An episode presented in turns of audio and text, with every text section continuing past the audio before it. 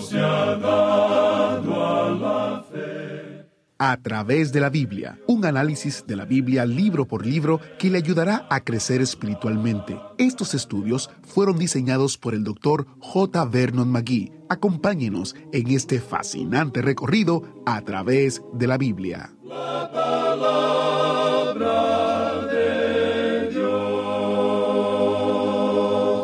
Hemos estado recorriendo lo que se puede llamar las cimas de los montes de Segunda de Corintios y hemos aprendido acerca de el asombroso consuelo de Dios.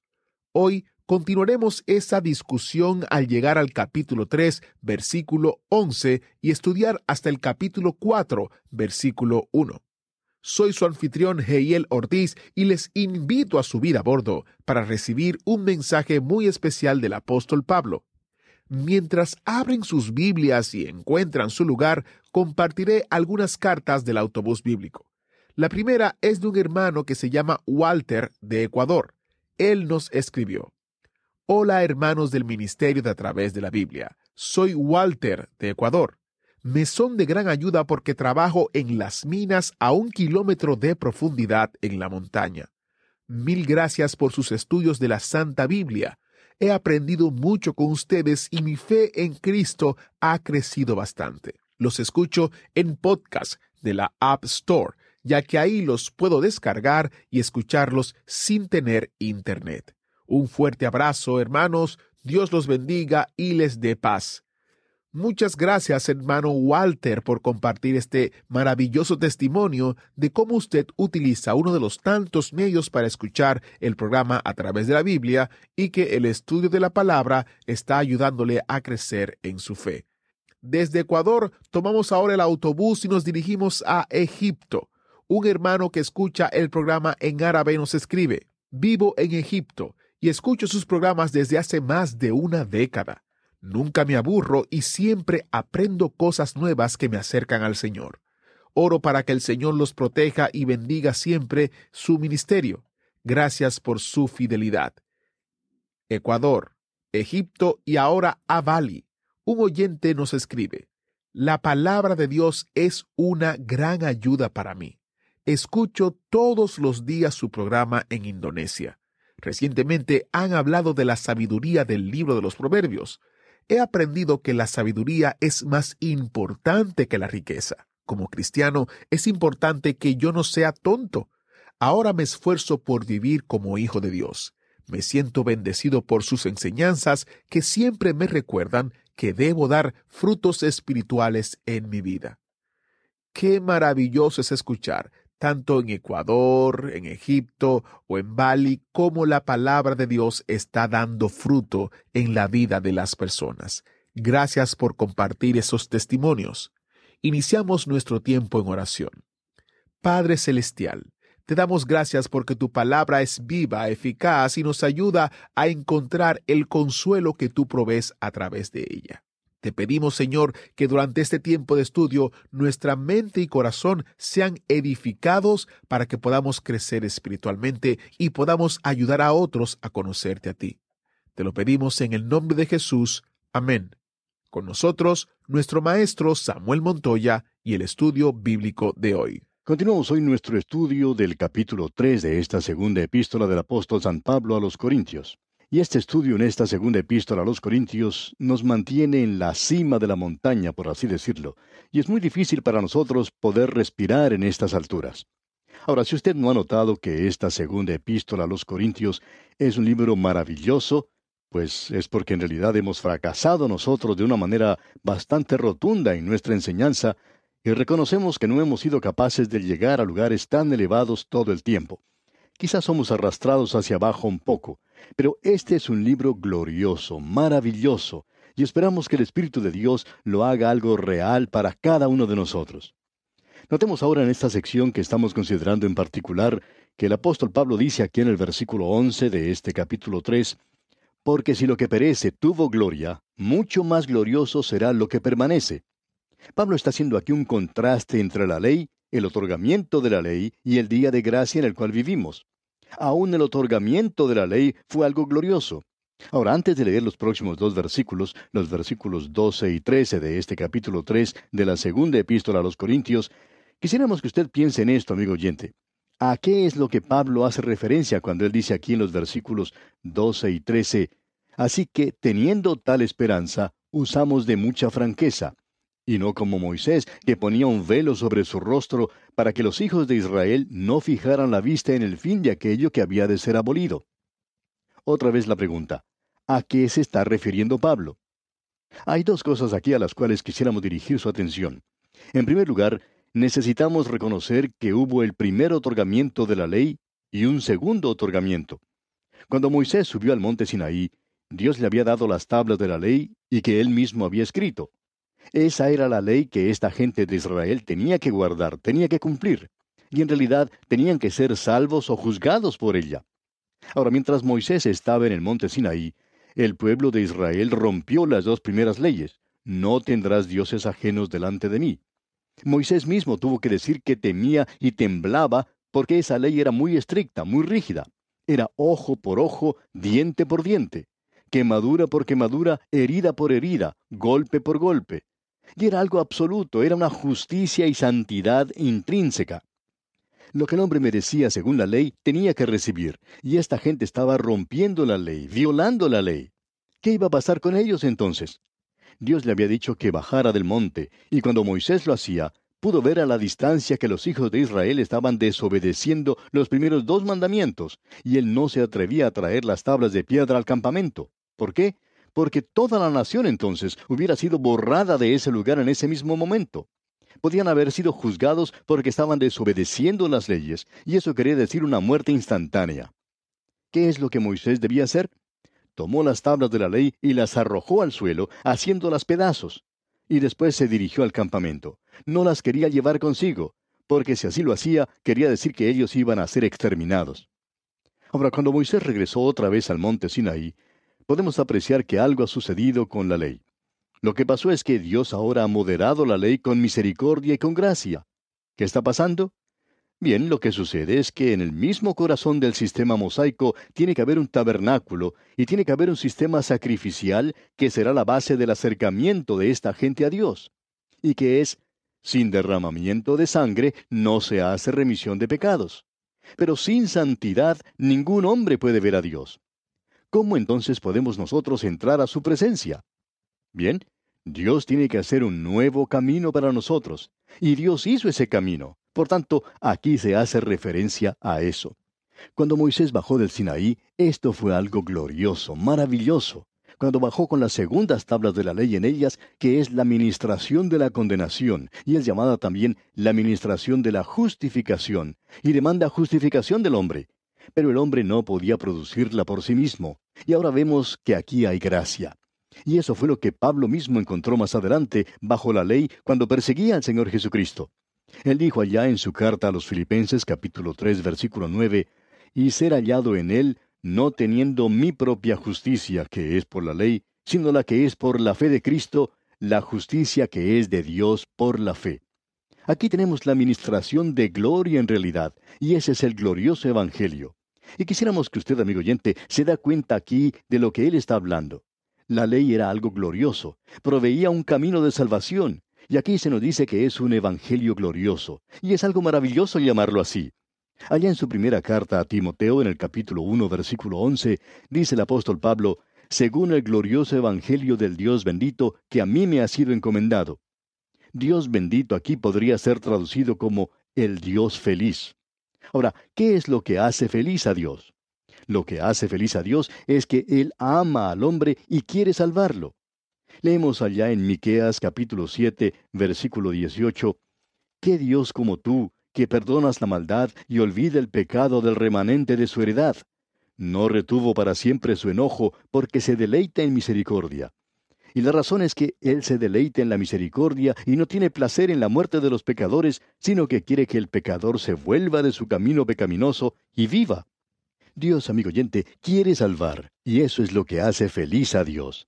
Tenemos un Dios feliz, y este es un cuadro maravilloso el que se nos presenta. En verdad, es un cuadro glorioso. Notemos ahora esto, que cuando Moisés bajó la segunda vez del monte Sinaí, Había gozo en su corazón y su rostro resplandecía, ya que ahora había un camino para los hijos de Israel por medio del sistema de los sacrificios. Ahora permítanos aclarar aquí una vez más que el velo se puso en su rostro, Moisés lo hizo, no porque su rostro estaba resplandeciendo tanto que no lo podían mirar, sino porque la gloria estaba comenzando a desaparecer. Era algo glorioso, pero estaba comenzando a desvanecerse. ¿Y qué ocurre entonces? Bueno, sus mentes habían sido cerradas hasta el día de hoy, porque leemos en el versículo 14 lo siguiente. Pero el entendimiento de ellos se embotó, porque hasta el día de hoy, cuando leen el antiguo pacto, les queda el mismo velo no descubierto, el cual por Cristo es quitado. Lo que Pablo está diciendo aquí es que el velo que Moisés se colocó sobre su rostro está ahora sobre la mente de la gente del pueblo de Dios. Y está allí porque en realidad este pueblo no ve que Cristo es el fin de la ley para justificación y que Él es el cumplimiento de la ley. Allí notamos entonces la ceguera del pueblo de Israel. Veremos más adelante cuando lleguemos a considerar el próximo capítulo que el Dios de este mundo les ha cegado el entendimiento a esas personas que son incrédulas. Eso lo veremos en el capítulo 4 de esta segunda epístola a los Corintios. Volviendo ahora al capítulo 3 que estamos considerando, Pablo dijo en el versículo 12, Así que, teniendo tal esperanza, usamos de mucha franqueza. El Evangelio le había dado a Pablo una gran esperanza, mucha confianza, de manera que pudiéramos decir sin ningún temor que el Señor es mi ayudador, el Señor es mi salvación, y que un día seremos llevados con Él a las nubes. Ahora alguien quizá diga, bueno, usted sí que se cree bastante bueno. No, amigo oyente, yo soy bastante pecador si quieres saber la verdad. Pero la confianza nos llega a través del glorioso Evangelio que nos ha traído esperanza, esperanza para el hombre. Y Pablo dice que por eso usamos de mucha franqueza en nuestra forma de hablar. Pablo hablará un poco en el próximo capítulo sobre el hecho de que nosotros tenemos un tesoro en vasos de barro. Cuando él estaba predicando el Evangelio, dejó eso bien claro. Él dijo, no fui con excelencia de palabras o de sabiduría, pues me propuse no saber entre vosotros cosa alguna, sino a Jesucristo y a este crucificado. ¿Cómo me agradaría ver en nuestros seminarios y escuelas bíblicas que nosotros pudiéramos regresar al tiempo cuando dependíamos del Espíritu de Dios y no en nuestros propios métodos, inteligencia o, o habilidad? Depender simplemente de la palabra de Dios para poder hacer la obra de Dios. Hoy en día tenemos gran cantidad de métodos y maneras y sistemas de hacer las cosas que estamos utilizando buscando que la gente levante sus manos, que firme alguna tarjeta, que pase adelante, que haga esto, que haga aquello. Amigo oyente, si nosotros hoy pudiéramos aprender a usar un lenguaje sencillo, presentando el mensaje de Dios tal cual es, podríamos entonces darnos cuenta que eso es lo que realmente importa y es de gran ayuda para todos. Llegamos una vez más a esta declaración de que Moisés puso un velo sobre su rostro. La gloria ya se había ido. Sus mentes estaban cegadas como si tuvieran un velo sobre ellas. Y dice este versículo 15 del capítulo 3 de la segunda epístola a los Corintios, y aún hasta el día de hoy, cuando se lee a Moisés, el velo está puesto sobre el corazón de ellos. Cuando ellos leían la ley, pensaban que quizá la podrían cumplir y pensaban que quizá ellos lograrían un mérito por hacerlo. Pero nos damos cuenta, amigo oyente, que aún en el Antiguo Testamento la gente no tenía esa confianza que uno podría esperar o que debería haber en el corazón y la mente del pueblo de Dios. Uno puede ver que aún David se hallaba perplejo. David había presentado algunas preguntas. Job se encontraba completamente sorprendido. Y Ezequías volvió su rostro hacia la pared y lloró con gran lloro. Él no podía entender. Permítanos decirle, amigo oyente, que este es un día cuando el más débil de los santos que confían en Jesucristo tiene la absoluta certeza, la absoluta seguridad de su aceptación perfecta con Dios. Siguiendo adelante, Pablo dice aquí en los versículos 15 al 17, y aún hasta el día de hoy, cuando se lea a Moisés, el velo está puesto sobre el corazón de ellos. Pero cuando se conviertan al Señor, el velo se quitará, porque el Señor es el Espíritu, y donde está el Espíritu del Señor, allí hay libertad. Amigo oyente, solo el Espíritu de Dios hoy puede levantar el velo y ayudarnos a ver que Cristo es el Salvador. Solamente Él puede hacerlo, y como resultado, es el único. Y solo el Espíritu de Dios puede hacer eso verdadero y real. Pablo está hablando a su pueblo en su día, como lo hizo Simón Pedro. Simón Pedro dijo allá en el libro de los Hechos, capítulo 10, versículo 43, De éste dan testimonio todos los profetas, que todos los que en él creyeren recibirán perdón de pecados por su nombre. Amigo oyente, si usted no puede ver al Señor Jesucristo en el Antiguo Testamento, entonces el Espíritu de Dios no es su Maestro, porque el Espíritu de Dios toma las cosas de Cristo y nos las muestra. El Espíritu de Dios nos lleva al lugar de libertad, no nos pone bajo la ley, Él nos libra de la ley y nos lleva a Cristo. Cuando Él lo hace, usted se dará cuenta de lo que quiere decir aquí el versículo 18. Por tanto, nosotros todos, mirando a cara descubierta como en un espejo la gloria del Señor, somos transformados de gloria en gloria en la misma imagen como por el Espíritu del Señor. Este pasaje de las Escrituras es algo maravilloso, amigo oyente. Creemos que ha sido abusado demasiado en nuestro tiempo y como resultado notamos que hay aquellos que toman una posición que es más o menos la siguiente. Si ellos pueden contemplar al Señor, es decir, mirarlo, entonces estarán capacitados para ser testigos. Pero no estamos seguros de que eso sea lo que se está enseñando aquí. Permítanos decirle, amigo oyente, que creemos que Él está hablando claramente sobre algo completamente distinto, y creemos que es algo muy importante. Él está hablando de cómo el Evangelio del día de hoy está velado, cubierto. Ahora el velo es quitado y estamos mirando al Señor Jesucristo. Lo que no nos permite verle claramente es que hay pecado en nuestras vidas. Pero si lo vemos a Él aquí cuando dirigimos nuestra mirada hacia Él, esto es lo que apreciamos. Porque el Señor es el Espíritu, y donde está el Espíritu del Señor, allí hay libertad. Por tanto, nosotros todos, mirando a cara descubierta, hay algunos que utilizan aquí la palabra reflejando, y creo que es mucho mejor decir contemplando, como en un espejo, la gloria del Señor. La idea no es la de una reflexión en orden para transformar, sino la de contemplar hasta ser transformado. Entonces sí podemos reflejar la gloria. Al contemplar al Señor Jesucristo, usted es transformado, amigo oyente. En otras palabras, la palabra de Dios no solo lo regenera, no solo somos regenerados por el Espíritu de Dios usando la palabra de Dios, sino que como dice el apóstol Pedro allá en su primera carta capítulo 1 versículo 23, siendo renacidos no de simiente corruptible, sino de incorruptible, por la palabra de Dios que vive y permanece para siempre. Esto es muy importante, porque en la palabra de Dios nosotros podemos ver al Señor. Él no es un superestrella, Él no es simplemente un hombre. En la palabra de Dios usted ve a Cristo sin velo, y esto es maravilloso. Se cuenta la historia de un anciano que estaba enfermo de muerte. Su médico le había informado que no pasaría mucho tiempo antes de su muerte. Un amigo, que aparentemente era su pastor, llegó a visitarlo y a pasar un rato conversando con él. Este amigo le dijo, Me dicen que no va a estar con nosotros por mucho tiempo más. Qué forma de consolar a un enfermo. Y también le dijo al enfermo, Espero que usted pueda por lo menos dar un pequeño vistazo al rostro del bendito Salvador cuando usted pase por el valle de sombra de muerte. Y el morimundo mirando hacia arriba y con un esfuerzo le dijo, Ahora ya no quiero simplemente dar un vistazo, ya que en los últimos cuarenta años he podido contemplar su rostro, y ahora no quedaré satisfecho con simplemente un vistazo. Amigo oyente, permítanos decirle que esto es algo maravilloso, el poder contemplarle hoy mismo. ¿Quiere usted, amigo oyente, ser como Cristo? Entonces debe contemplarle. Ponga sus ojos en Cristo, tan lleno de gracia y amor, y lo terrenal sin valor será a la luz del glorioso Señor. Yo necesito esto, amigo oyente, y espero que usted también sienta la necesidad de verlo a Él en las páginas de la palabra de Dios y que pueda crecer para ser igual que Él. Bien, llegamos ahora al capítulo cuatro de esta segunda epístola a los Corintios. Y tenemos aquí otro aspecto del consuelo de Dios. Vimos en el primer capítulo el consuelo de Dios para los planes de la vida.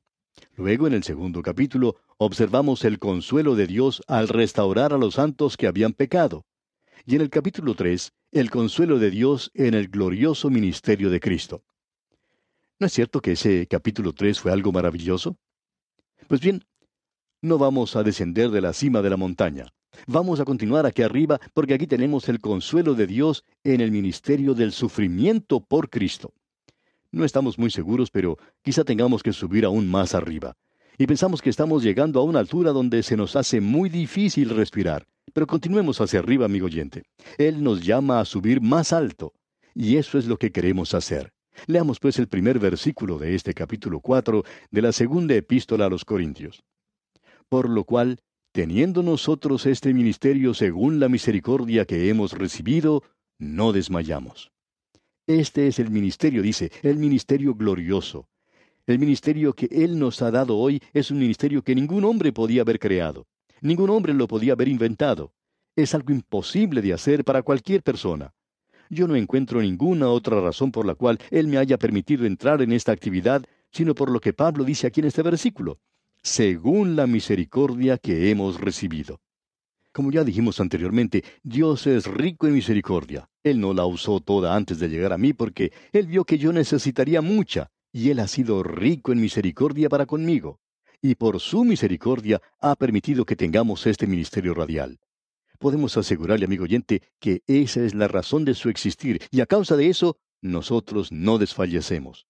Nos regocijamos en esto hoy. Y aquí vamos a detenernos por hoy, amigo oyente, porque nuestro tiempo desafortunadamente ha tocado ya a su fin. Continuaremos, Dios mediante, en nuestro próximo programa y contamos, como siempre, con su muy valiosa sintonía. Hasta entonces, pues, amigo oyente, sea el mismo Dios misericordioso que le guíe y le bendiga en su vida en gran manera. Es cierto que es por las ricas y abundantes bendiciones del Señor que este ministerio existe. Él ha sostenido este ministerio durante más de 50 años. Y como mencionó Samuel Montoya, Dios ha permitido que Él sea parte del ministerio, como me ha permitido a mí también.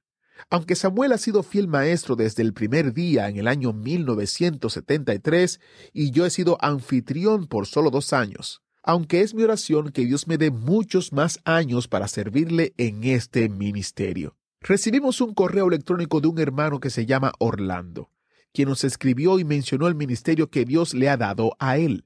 Él escribió, Estos estudios han sido de bendición para mi vida ya que yo entro en las cárceles de la ciudad de Bogotá, Colombia, a compartir el Evangelio, y estas herramientas me han dado la facilidad de entregar a los oyentes un Evangelio más entendible.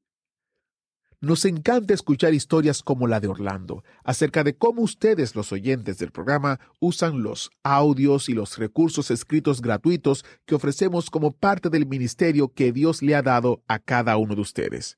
Si usted utiliza a través de la Biblia de alguna manera como ministerio para bendecir a otros, nos haría saber. Queremos celebrar con ustedes lo que Dios está haciendo. Envíenos un correo a atv@transmundial.org o envíenos un mensaje en audio o video a nuestro teléfono vía WhatsApp. El número es positivo 1919 460 3797 destacaremos uno de los ministerios en nuestra página web y el boletín. El correo otra vez es atv@transmundial.org y el número de WhatsApp es positivo o símbolo de más 1 919 460 3797. Soy Heiel Ortiz y les doy las gracias por estar con nosotros en el estudio bíblico de hoy. Hasta la próxima, que Dios les bendiga. Agradecemos que nos acompañara en el estudio de hoy. Le invitamos a que visite nuestro sitio en internet a través de la biblia.org. Ahí puede suscribirse para recibir las notas y bosquejos de lo que estamos estudiando y noticias del ministerio. También encontrará la variedad de libros y materiales gratuitos que tenemos para usted. El sitio es a través de la biblia.org. Todo lo que hacemos es posible gracias al Señor y a personas como usted que se unen a nosotros en la obra de llevar la palabra entera al mundo entero. A través de la Biblia es una producción de Radio Transmundial.